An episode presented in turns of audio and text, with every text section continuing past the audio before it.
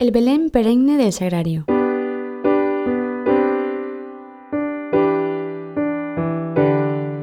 En el presente texto sobre la Navidad se recuerda que los magos llevaron oro, incienso y mirra.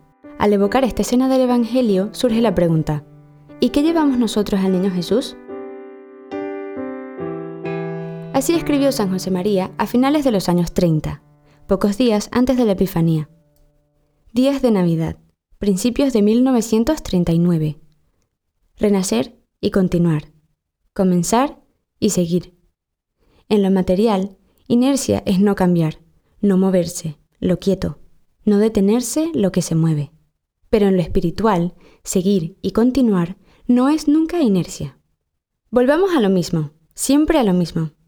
Dios con nosotros, Jesús niño, y nosotros, guiados por los ángeles, yendo a adorar al niño Dios, que nos muestran la Virgen y San José.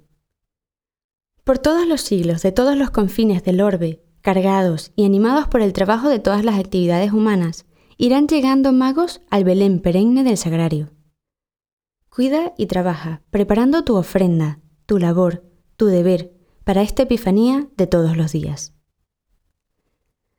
La adoración de los magos, el bautismo del Señor, las bodas de Caná, Tres manifestaciones de la divinidad del Verbo encarnado, tres epifanías que están colocadas en el tiempo, pero tienen sabor de eternidad, porque Jesucristo es el mismo ayer y hoy y siempre.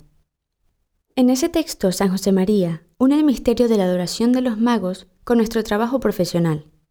Relaciona el alcance eterno de aquella ofrenda con la dimensión divina que pueden cobrar nuestras ocupaciones ordinarias. Nosotros somos también, de algún modo, aquellos magos que, guiados por la estrella de la vocación, nos acercamos a Belén en el tiempo presente, desde todos los confines del orbe. Los magos, que no son miembros del pueblo hebreo, sino gentiles, anuncian esa gran convocación que será la Iglesia, pueblo de Dios. Venían de Oriente, de más allá del Jordán. Preguntaba Herodes dónde estaba el rey de los judíos. Los príncipes de los sacerdotes y los escribas sabían que el Mesías tenía que nacer en Belén, pero no se molestaron en ir a saludarle. Herodes se inquieta y toda Jerusalén con él.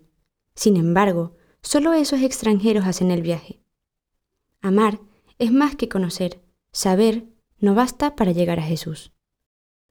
Cuarenta días después del nacimiento, cuando el divino niño había sido presentado en el templo, el viejo Simeón proclamaba la salvación de los pueblos y profetizaba a quien iba a ser luz para iluminar a los gentiles y gloria de Israel luz divina para todas las naciones, y por eso mismo gloria de Israel. Los pastores, hebreos, y los magos, paganos, son los primeros de una multitud donde ya no habrá diferencia entre judío y griego, entre esclavo y libre, entre varón y mujer. Con los magos comienza a cumplirse la profecía de Simeón para los gentiles. Nosotros siglos después formamos también parte de ese pueblo convocado en la nueva alianza un pueblo de entre los judíos y los gentiles que se condensara en unidad no según la carne, sino en el espíritu, y constituyera un nuevo pueblo de Dios. El pan de las ovejas perdidas de la casa de Israel se hace pan para todos. Los magos llevan oro, incienso y mirra. ¿Qué llevamos nosotros al niño Jesús? Nos acercamos a Belén cargados y animados por el trabajo de todas las actividades humanas.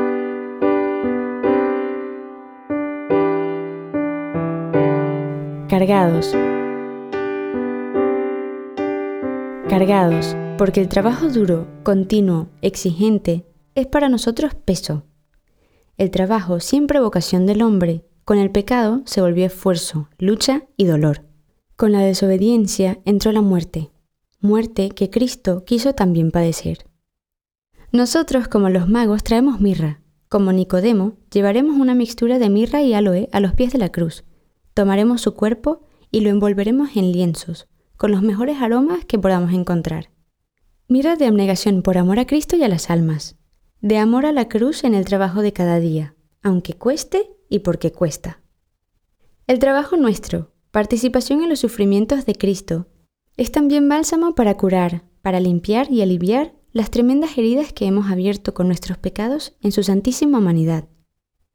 Nada faltó a la pasión de Jesús para salvarnos.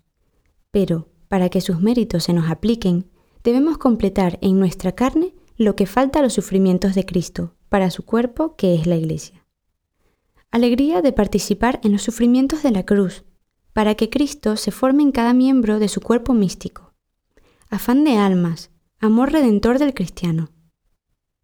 Nuestras fatigas sirven para la salvación de muchas almas. ¿Dónde está el rey de los judíos? preguntaba Herodes. ¿A dónde iremos cargados con nuestro trabajo? Iremos al Belén perenne del sagrario. Allí, como fruto de la misa, trabajo de Dios, como fruto de la cruz, está sustancialmente presente.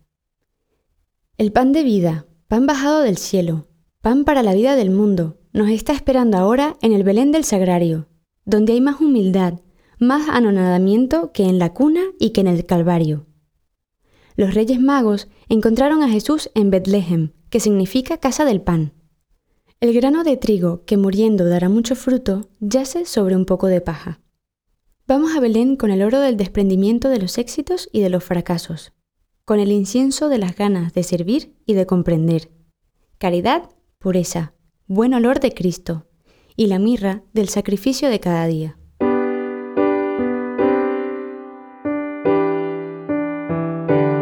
Animados.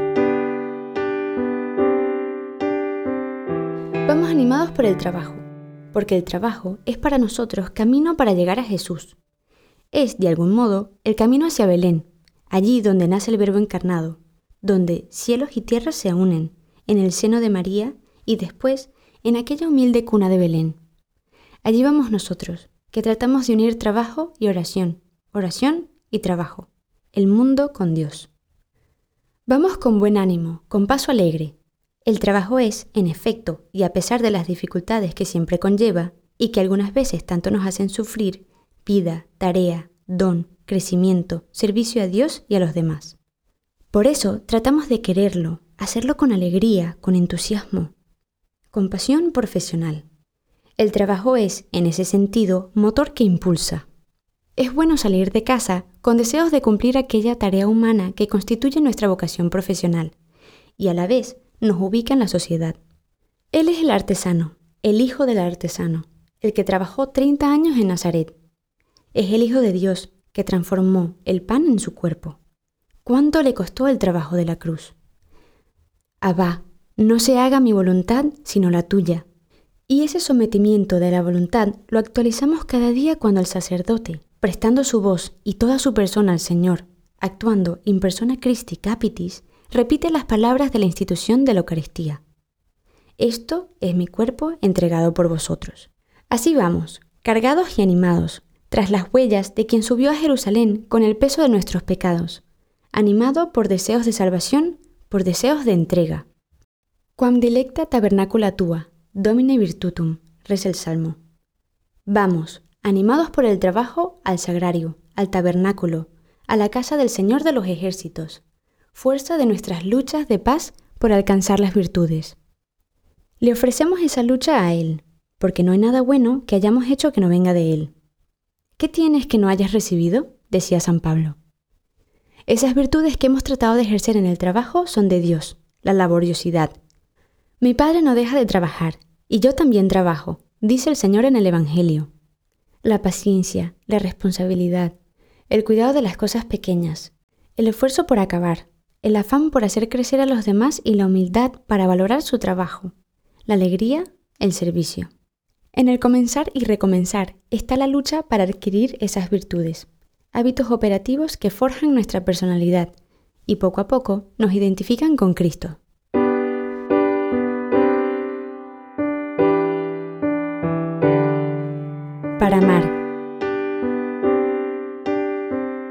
Al trabajar nosotros es Él quien trabaja, quien sufre y se entrega, quien ama.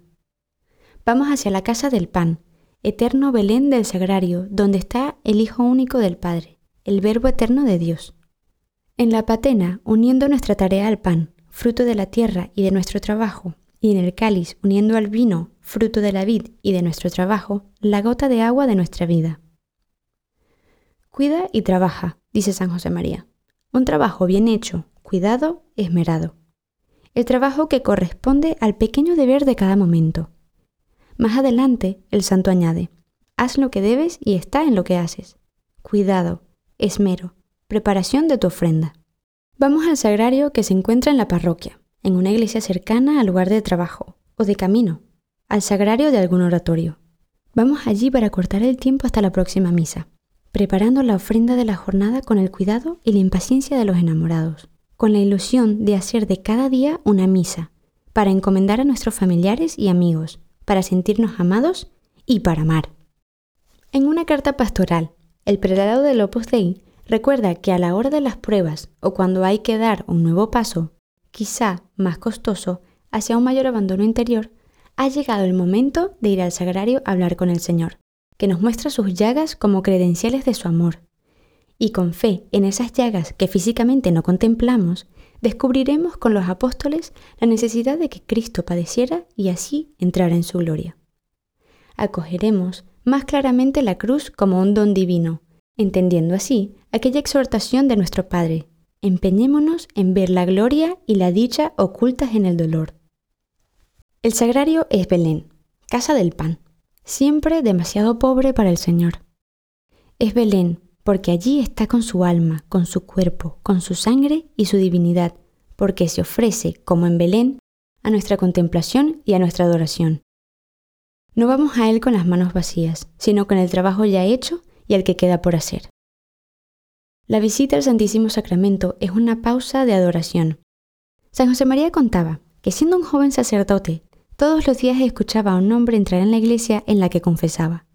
Era un repartidor de leche que abría la puerta y decía mirando al sagrario, Jesús, aquí está Juan el lechero. La sencillez de aquel humilde trabajador le conmovió, y el sacerdote repitió durante todo el día, Señor, aquí está este desgraciado, que no te sabe amar como Juan el lechero. Con nuestro nombre le hablamos de la ofrenda que le estamos preparando. Soy el médico, el obrero, el juez, el maestro de escuela, que vengo a darte lo que soy y lo que hago y a pedirte perdón por lo que he dejado de hacer.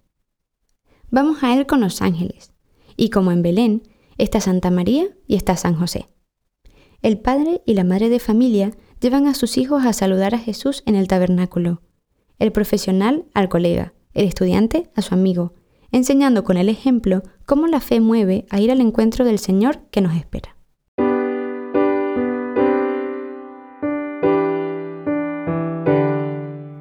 Fe, pureza, vocación. Padre nuestro, Ave María, Gloria. Yo quisiera, Señor, recibiros con aquella pureza, humildad y devoción con que os recibió vuestra Santísima Madre, con el espíritu y fervor de los santos. Recita una oración que gustaba tanto a San José María. Después de adorar al Padre nuestro en el cielo, invocamos a la Madre de Dios y Madre nuestra, para que nos enseñe a dar gloria con nuestra vida a la Trinidad. Ella nos dio el cuerpo de Jesús. Ella nos da a Cristo en la Eucaristía. Sus manos recibieron el oro, el incienso y la mirra que los magos ofrecieron a Jesús. En sus manos se purifican nuestras ofrendas y también nuestras miserias. Da brillo al oro de nuestra fe, enciende con su amor materno el incienso de nuestra pureza y llena de aroma la mirra de nuestra entrega. Santa María mantiene vivo el fuego de nuestra fidelidad y de nuestro apostolado. Con ella daremos luz y calor. Seremos lámparas de fe, de caridad ardiente, luz divina que alumbra el camino hacia Belén.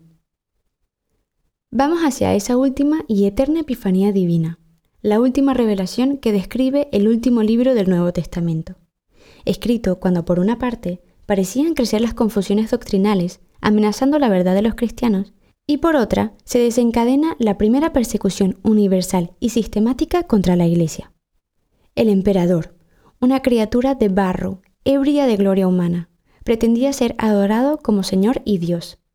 Pero las sombras de gloria vana desaparecerán con el río de agua de la vida, claro como un cristal, procedente del trono de Dios y del Cordero. Los que verán su rostro no necesitarán lámparas, porque el Señor Dios alumbrará sobre ellos y reinará por los siglos de los siglos. Mientras tanto, el fulgor divino se propaga como un incendio, de corazón a corazón. Fuego apostólico que se alimenta de la fidelidad diaria, con la humildad que persevera en la fe, con el pan que hace más firme la pureza, con la vocación fortalecida en la palabra, en la oración. Oro, incienso y mirra. Fe, pureza y camino.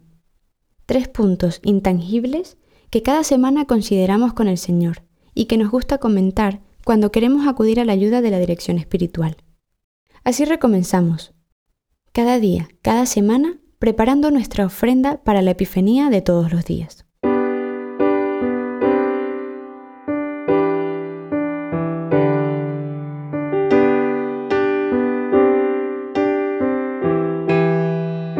Texto de Guillaume Derville, publicado originalmente en la página web del Opus Dei. Puede encontrar más audios a su disposición en www.opusdei.org.